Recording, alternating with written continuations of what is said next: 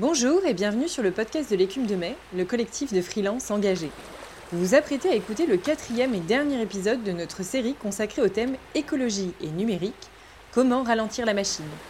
Et cette fois, pour conclure ce podcast en beauté, on va plonger ensemble dans le bain du design éthique. Le design, c'est avant tout la conception d'un objet, d'un produit, d'un service pour une utilisation par l'être humain. Du moins en théorie. Dans la pratique, l'utilisateur est parfois un être humain, mais l'objet, le produit ou le service n'est pas toujours pensé pour lui, ou du moins dans son intérêt. Faire du design éthique, c'est justement se poser la question de la responsabilité du ou de la designer vis-à-vis des êtres humains et de la société avant tout. C'est prendre du recul sur les causes et les conséquences de son travail et voir comment le rendre plus éthique dans la pratique. En numérique, ce sujet est central car c'est par le design d'une interface que l'utilisateur va entrer dans une application, un site web ou un réseau social. Pour mieux comprendre ce qui se joue derrière cela, nous avons rencontré Carl Pinault. Carl a cofondé l'association Les Designers Éthiques, qui se définit comme une structure de recherche-action. Recherche car ce sont des universitaires qui travaillent en fait sur la responsabilité du designer et cherchent des solutions. Et action car ses membres publient, forment et sensibilisent le monde du numérique à la question de l'éthique dans le design. Leur sujet de prédilection, les enjeux autour de l'économie de l'attention, la captologie, le design persuasif dans le numérique. Aujourd'hui, on va donc parler avec eux d'un peu tout cela, et pour commencer, on a demandé à Karl qu'il nous explique pourquoi et surtout comment le design pouvait servir des intérêts pas toujours des plus éthiques. On l'écoute. Je m'appelle Karl Pinault, je suis membre du collectif Les Designers Éthiques et doctorant en sciences de l'information et de la communication.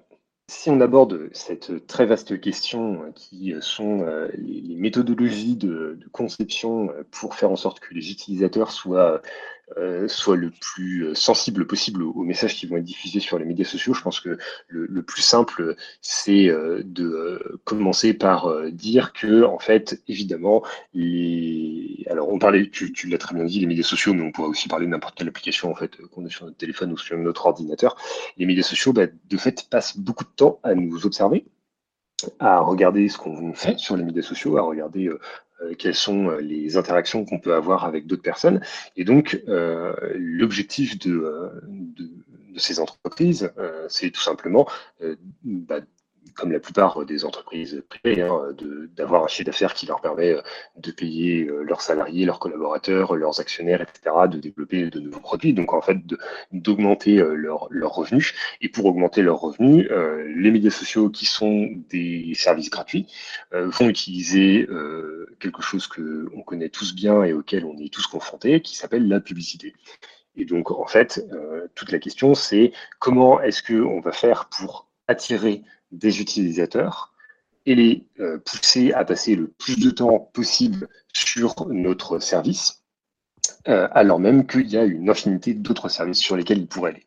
Et donc ça, c'est ce qu'on appelle tout simplement l'économie de l'attention. Donc l'économie de l'attention, c'est cette idée que ce qui a de la valeur sur un service, ça n'est pas le prix que l'utilisateur va payer pour accéder au service, comme on pourrait payer euh, pour avoir, je sais pas, un abonnement mensuel à Internet ou un abonnement mensuel pour pour un journal ou pour son téléphone. Donc c'est pas le prix que l'utilisateur va payer, mais c'est le prix qu'une entreprise, euh, un annonceur va payer pour avoir accès cette fois-ci aux utilisateurs qui consomment le produit. Et donc en fait, euh, pour faire en sorte qu'il y ait le plus possible d'utilisateurs qui viennent, euh, euh qui viennent consommer le, produit, les, les, publicités qui vont être diffusées, eh bien ces médias sociaux vont mettre en œuvre tout un ensemble de mécanismes qui font qu'on va être plus susceptible de rester ou d'utiliser le service. Ces mécaniques d'attraction et de rétention de l'attention dont parle Karl vous sont probablement déjà familières. On a d'ailleurs parlé de l'économie de l'attention dans notre discussion avec Sébastien Ortega dans le deuxième épisode de cette série de podcasts. Ce que vous ne savez peut-être pas en revanche, et qu'on découvre lorsqu'on creuse le sujet du design éthique, c'est que ce n'est pas seulement une intention. Il existe carrément une discipline qui consiste à explorer les liens entre les techniques de persuasion et le numérique. Ces mécanismes on va les appeler avec des noms qui peuvent être différents, mais qui finalement regroupent un petit peu euh, une même catégorie de, comment dire d'utilisation. Euh, on va parler par exemple de captologie, captologie, c'est alors on pourrait croire que ça fait référence au fait de capter la captologie et donc de capter les utilisateurs. En fait, captologie, c'est un acronyme, c'est un acronyme américain qui veut dire Computers as Persuasive Technology. Donc c'est pour computer, as persuasive technology ensuite. et donc en fait, c'est un acronyme qui a été inventé par un chercheur américain qui s'appelle BJ Fogg, qui travaille dans un laboratoire à Stanford, un laboratoire de captologie justement. Et en fait, BJ Fogg, euh, c'est lui qui a créé cette discipline et euh, qui a un petit peu théorisé euh, tous les éléments fondamentaux qui viennent mélanger à la fois des sciences qui vont être issues des sciences cognitives, des sciences comportementales, du marketing, du design, etc., pour concevoir en fait une sorte de, discipline où l'objectif c'est de savoir quels sont les mécanismes qui permettent de faire en sorte qu'un utilisateur soit bah, plus susceptible de se rendre sur un, sur un service. Après, on utilise aussi d'autres dénominations. Euh, par exemple, moi, je parle beaucoup de design persuasif. Euh, parce que je trouve que ça, en fait, c'est assez euh, explicite, c'est-à-dire que designer, bah, c'est concevoir, persuasif, c'est pousser quelqu'un à faire quelque chose, donc en fait, on design de manière à pousser les gens à faire quelque chose.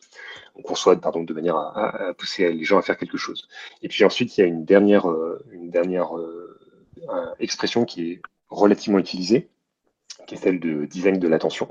Et design de l'attention, c'est euh, notamment euh, un, repenti la Silicon Valley qui s'appelle Tristan Harris, qui, a, notamment sorti euh, récemment un, documentaire sur Netflix derrière nos écrans de fumée qui a fait pas mal parler de lui.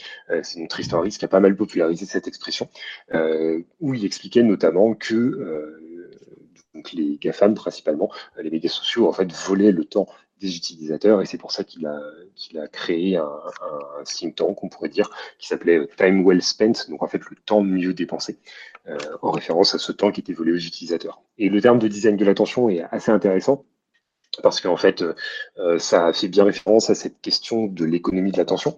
Euh, c'est aussi euh, un, terme qui a été beaucoup lié à la question du temps que l'on passe sur les médias sociaux. Euh, mais c'est quand même un, un, terme qui est relativement réducteur parce que tu n'as pas cette notion de persuasion euh, tu as la notion d'attention qui est, mine de rien, beaucoup plus floue, euh, beaucoup moins euh, explicite. et puis, en fait, cette question du temps que met en avant Tristan Harris, ben, elle n'est pas, pas fondamentale, elle n'est pas, comment dire, c'est pas la question principale, c'est une partie du problème, mais c'est pas tout le problème. Cette notion de design persuasif et d'influence, on en parle de plus en plus au sein de la communauté des professionnels du numérique, mais aussi en dehors, dans la société. Et pas vraiment en bien.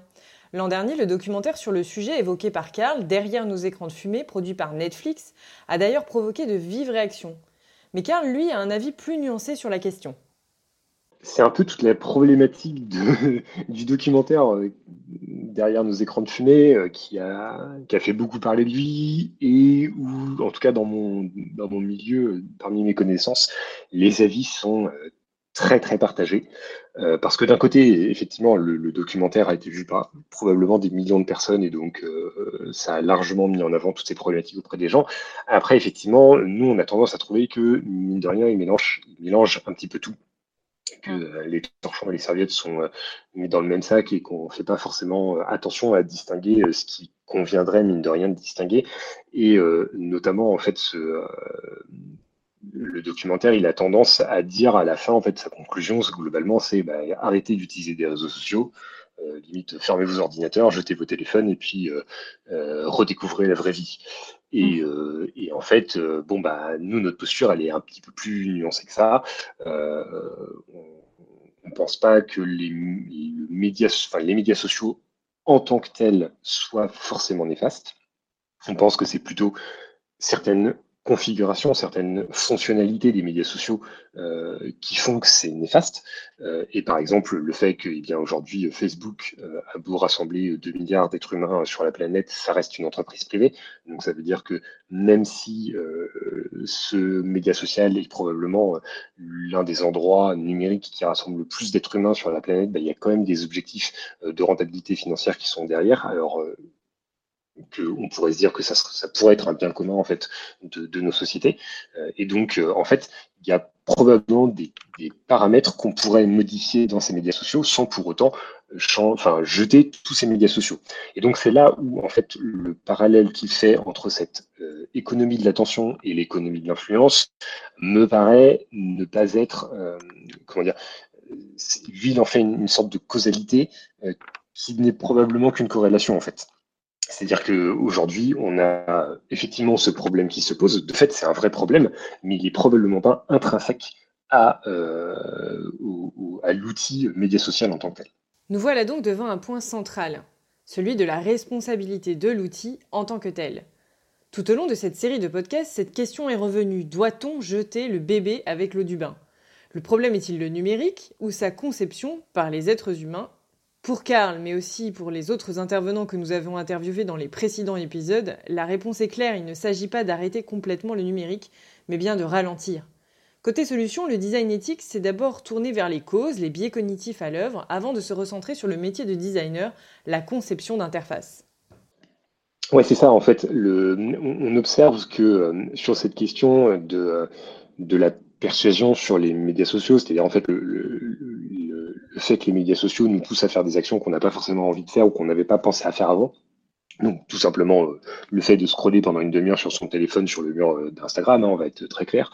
Euh, et ben en fait, on a beaucoup cherché et on cherche encore à trouver des explications qui, euh, alors, seraient pas forcément magiques, mais qui en soi serait un petit peu extraordinaire, ou en tout cas qui nous en apprendrait plus sur nous.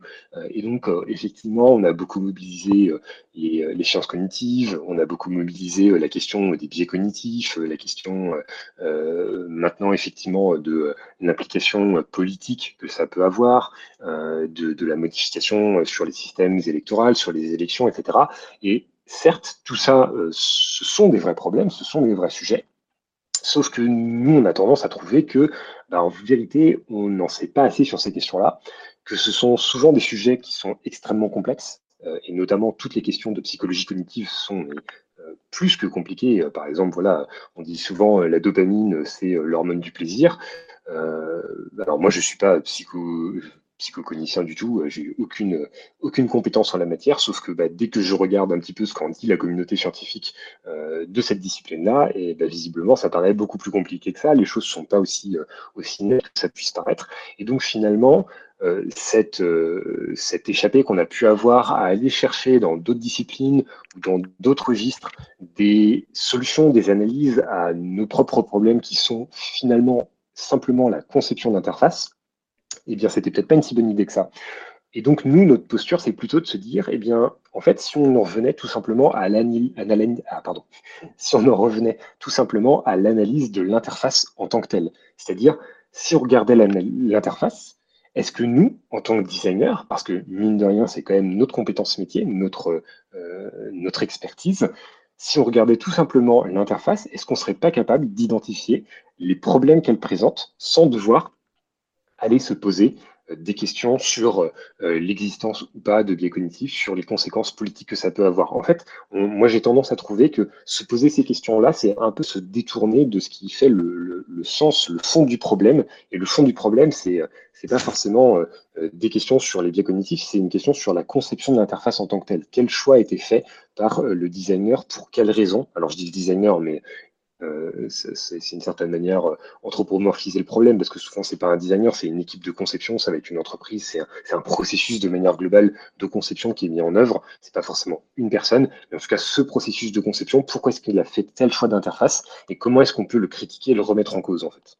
C'est euh, d'ailleurs ce que Hubert Guyot et, Anthony Mazur avaient appelé dans un projet de recherche qu'ils avaient euh, mené euh, pour la Ching et pour euh, l'ENSI les ateliers il y a de ça deux trois ans. Le rétro design en fait c'est de la même manière que tu as de la rétro ingénierie donc le fait de venir décortiquer comment un système technique a été conçu par exemple pour le réparer ou pour comprendre comment il marche bah tu pourrais mettre en place un rétro design.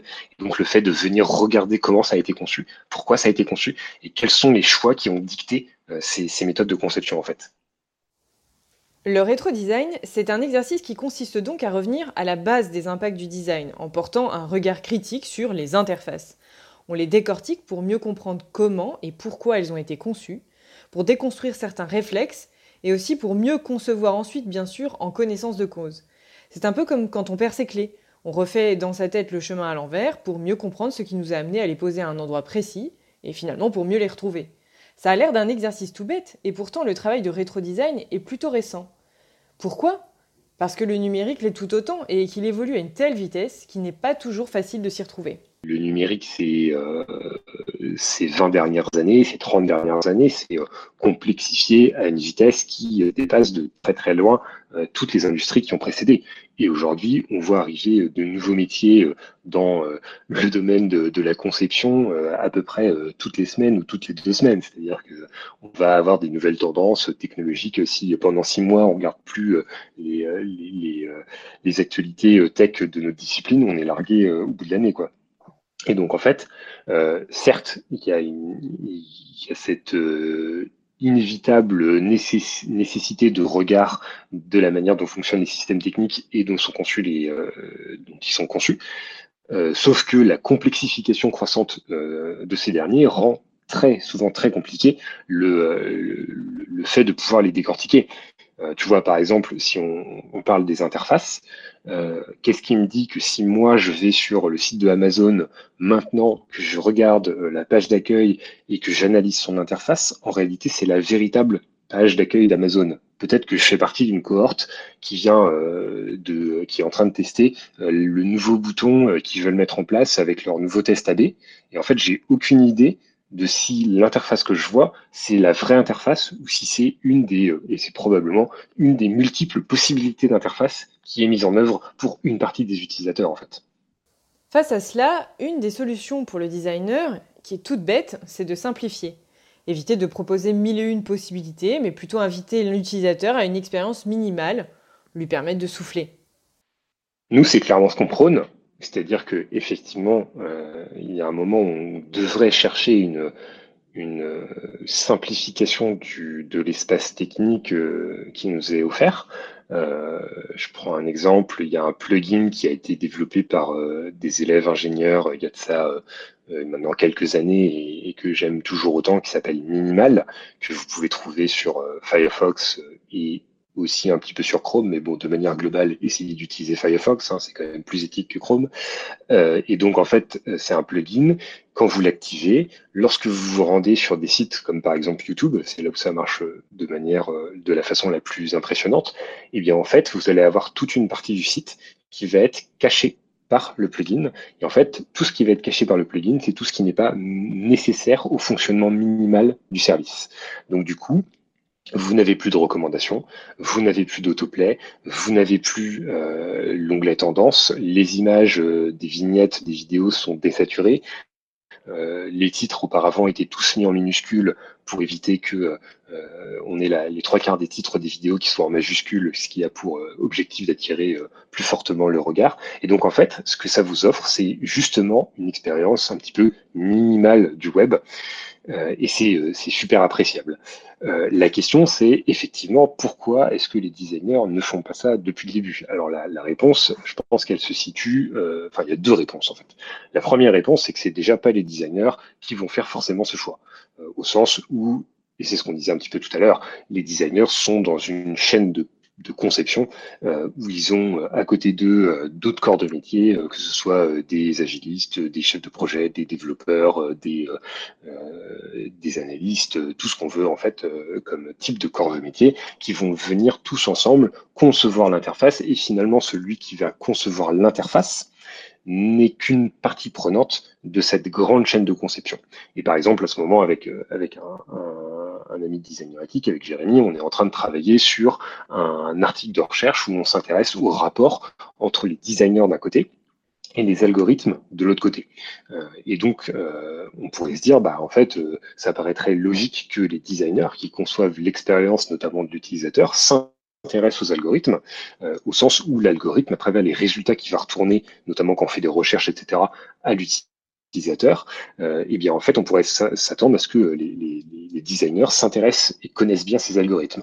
Or, alors on n'en est pas rendu très très loin dans notre projet de recherche, mais en tout cas, ce qui commence à se dessiner, c'est que bah, mine de rien, la plupart des designers, que ce soit des UI designers ou des UI designers en ce qui concerne euh, strict univers de la conception numérique, eh bien en fait ne sont souvent pas en contact avec des algorithmes ou les, enfin en tout cas les voient très peu, les conscientisent très peu.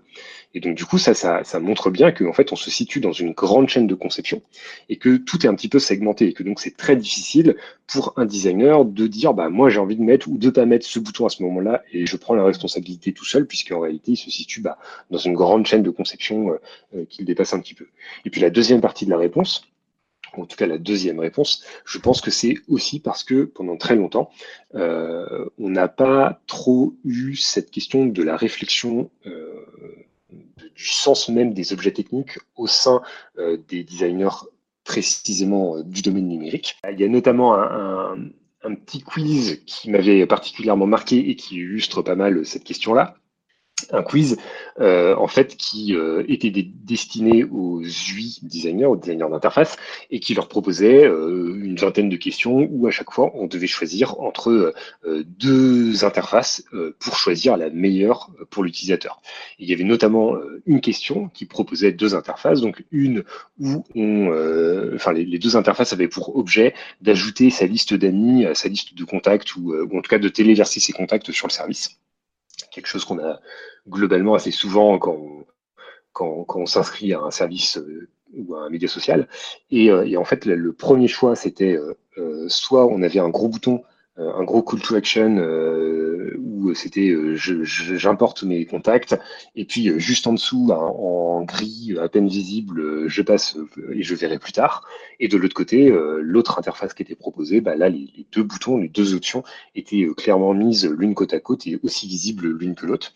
Et, euh, et, en fait, le, le, petit jeu qui avait été fait par des designers euh, bah, disait que la première version était euh, la version à préférer parce qu'elle était plus claire pour l'utilisateur. Or, évidemment, on ne peut pas attendre de l'utilisateur qu'il ait un choix libre et éclairé si on ne met pas les options d'un point de vue graphique au même plan. Et donc, du coup, évidemment, ça pose des problèmes déontologiques. Et donc, je pense que, et c'était la, deuxième partie du problème qu'on soulevait, qu'en fait, il y a aussi un, un manque de culture de la responsabilité auprès d'une partie des, des, personnes qui conçoivent les interfaces numériques. D'accord, donc on résume. D'abord, les designers ne peuvent pas toujours créer l'interface qui leur semble la plus adaptée. En agence ou en freelance, ils ou elles ne sont qu'un maillon au sein d'une grande chaîne de conception. Et pour concevoir une interface plus éthique de manière plus globale, on aurait intérêt à commencer par décloisonner les disciplines. Par ailleurs, le fait de n'être qu'un maillon n'est pas le seul problème qui freine le design éthique, il y a aussi la prise de conscience. Les designers sont formés à être efficaces, créatifs, mais la question d'un design responsable est souvent absente. Il y a donc un véritable enjeu du côté de la formation des designers, et justement on a demandé à Karl ce qu'il conseillait à ces jeunes ou moins jeunes confrères ou consoeurs qui souhaiteraient se former au design éthique. Ah bah alors ça c'est un peu la question à un million d'euros euh, euh, que tout le monde se pose. Euh, j'aime beaucoup Geoffrey Dorn qui avait écrit un, article qui, posait cette question-là quelles écoles pour quelles écoles éthiques pour apprendre à designer? Et sa réponse qui était bah, en fait il n'y en a pas. et, de la, même manière, c'est très difficile de, dire en fait comment est-ce que un designer ou une designer pourrait euh, euh, apprendre à concevoir de manière responsable et éthique. Euh, si on veut essayer quand même de donner quelques éléments de réponse pour donner des pistes d'orientation, je pense que en fait, il faut essayer déjà de définir quels sont les grands champs, les grandes thématiques, les grands domaines d'application de l'éthique dans le numérique. Euh, donc il y a des choses qui sont assez euh, connues, euh, reconnues, qui vont être la question de l'accessibilité, par exemple, le fait de, produire des services numériques qui soient accessibles aux, personnes en situation de handicap ou, ou d'électronisme, ce genre de choses. Ce qui est quelque chose qui est très vieux, mais qui pour autant est très mise en place, la question de l'accessibilité, euh, mais qui est aussi très complexe et, euh, et on se rend compte qu'il y a beaucoup de designers notamment qui sont très mal formés à ces questions-là. Euh, ensuite, il y a la question évidemment du, respect des données personnelles. Alors, en plus, maintenant, on a des législations, notamment en Europe avec le RGPD, qui deviennent contraignantes, voire très contraignantes sur ces questions-là. Et pourtant, on se rend compte que donc le, RGPD a été mis en œuvre en 2018, que depuis 2018, euh, je crois que c'est à peu près 70 ou 80% des bandeaux RGPD qu'on trouve en arrivant sur un site web qui ne sont pas conformes au RGPD. C'est-à-dire que soit ils ne laissent pas le choix réellement aux utilisateurs d'exprimer librement et clairement leur consentement, soit clairement ils ne prennent même pas en compte les choix qui sont demandés par l'utilisateur. Donc l'utilisateur dit je veux désactiver les cookies et en fait ça laisse les cookies. Donc ça déjà c'est un problème. Donc il y a cette question évidemment euh, de, des données personnelles. Euh, ensuite il y a la grande question euh, qui est vraiment d'actualité, qui est celle de l'éco-conception des services numériques, de, la question de comment est-ce qu'on peut faire. alors grande question d'ailleurs, est-ce qu'il faut faire mieux avec moins ou est-ce qu'il faut faire euh, tout simplement moins? Euh, Ça, c'est la question entre euh, d'un côté le green IT, l'éco-conception, et de l'autre côté la low-tech et, la sobriété, qui sont un peu deux visions du même domaine mais qui s'opposent fondamentalement. et donc ça, ça m'amène au dernier point, par exemple, cette différence qu'on peut avoir entre d'un côté la sobriété et de l'autre côté l'éco-conception, c'est il y a un moment où je pense que un concepteur web ne peut pas euh, se, couper des réflexions en sciences humaines et sociales. Euh, je, cite toujours un peu la, même chose, mais voilà, moi je, fais ma thèse dans une université qui est l'université de technologie de Compiègne, euh, qui est une école d'ingénieurs, mais qui a cette particularité d'avoir l'obligation pour tous les élèves d'ingénieurs de suivre au moins 30% de cours en sciences humaines et sociales. Et donc ça, ça apporte précisément un regard, une profondeur d'analyse euh, aux personnes qui conçoivent les systèmes techniques, parce que les systèmes techniques, ça n'est pas juste une question de choix de technologie ou euh, de mode euh, en termes de, design d'interface, c'est aussi des conséquences évidemment sur les individus que, que, ça touche. Et donc il faut pouvoir analyser, il faut pouvoir prendre du recul sur ces conséquences. et donc ça, c'est hyper important. Et puis, bah, il y a, y a, toute cette question aussi euh, du design persuasif dont on a pas mal parlé, où alors là, bah, je renvoie tout simplement les gens à, nos propres travaux, sans vouloir faire de la publicité euh, déplacée, mais où euh, finalement on publie quand même pas mal de choses. Mais si vous voulez des choses plus simples, déjà, vous pouvez commencer par la petite série de, de dopamine de Arte, qui est disponible sur YouTube précisément, et qui, et qui est génial, quoi, qui prend, alors je sais plus combien il y en a, il y a peut-être une dizaine de services euh, du type Uber, Tinder, euh, Facebook, WhatsApp. Et pour chaque service, on va venir détailler euh, en 5 ou 8 minutes quel est le fonctionnement du service, pourquoi il s'inscrit justement ou pas dans une économie de l'attention et comment est-ce qu'il met en œuvre un design persuasif pour pousser les utilisateurs à être plus captifs au sein du service. Il n'existe donc pas à proprement parler d'école du design éthique, mais bel et bien un point de départ. C'est la prise de conscience que le design a un impact sur la société et les individus. Par leur travail, les designers peuvent influencer les comportements, choisir les informations à mettre en avant, créer des habitudes. De ce point de vue, la question de la déontologie dans le design est centrale. Il faut absolument conscientiser le travail du designer. Mais même lorsque c'est le cas, ce n'est pas toujours facile pour autant. Le designer, aussi conscient qu'il soit, fait face aussi à des questions économiques et des logiques de performance. Même avec la meilleure volonté du monde, quand on parle avec Mark Zuckerberg ou Jeff Bezos, les questions liées au porte-monnaie prennent souvent le dessus. Pas sûr alors que l'éthique soit leur boussole. Alors, est-ce que c'est possible de concilier design éthique et performance économique? C'est la question, euh, là encore, qui est, très compliquée. Hein.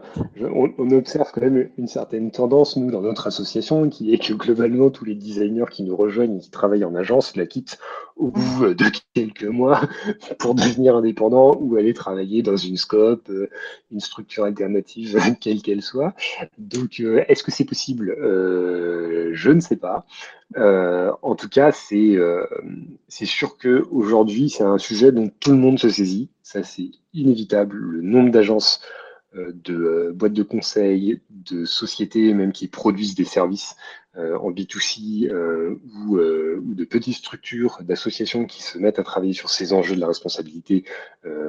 en fait, c'est même relativement simple. Aujourd'hui, je pense pas que je, je ne pense pas que aujourd'hui une entreprise puisse vraiment euh, dire qu'elle se désintéresse complètement de ces enjeux-là et ne pas se positionner sur ces questions-là. Voilà, euh, même même les, les, plus agressives et même parmi les boîtes de conseil les plus agressives du marché, évidemment, tout le monde se positionne sur ces questions d'éco-conception, etc.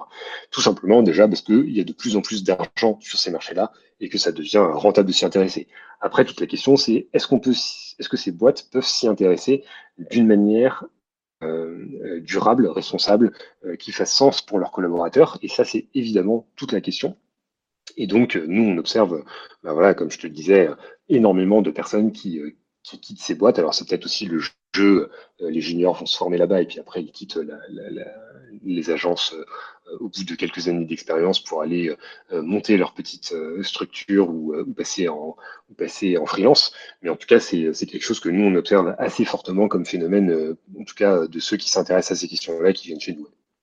La réponse que je te fais, elle est compliquée parce que, bah, effectivement, d'expérience, on constate que euh, c'est compliqué pouvoir avoir une pratique responsable et d'aller au bout de ses convictions, de ses valeurs, euh, quand évidemment tu as, un objectif de rentabilité financière qui fait que, de fait, Total paye mieux que euh, la petite structure ESS au coin de la rue. Quoi.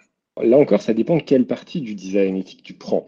si on s'intéresse par exemple à la question de l'éco-conception, euh, en réalité, euh, alors je ne suis pas un expert euh, en calculateur carbone, etc., mais en tout cas, les serveurs d'Amazon ont des infrastructures techniques quand même les plus performantes qui soient, et donc de fait des plus éco-conçus.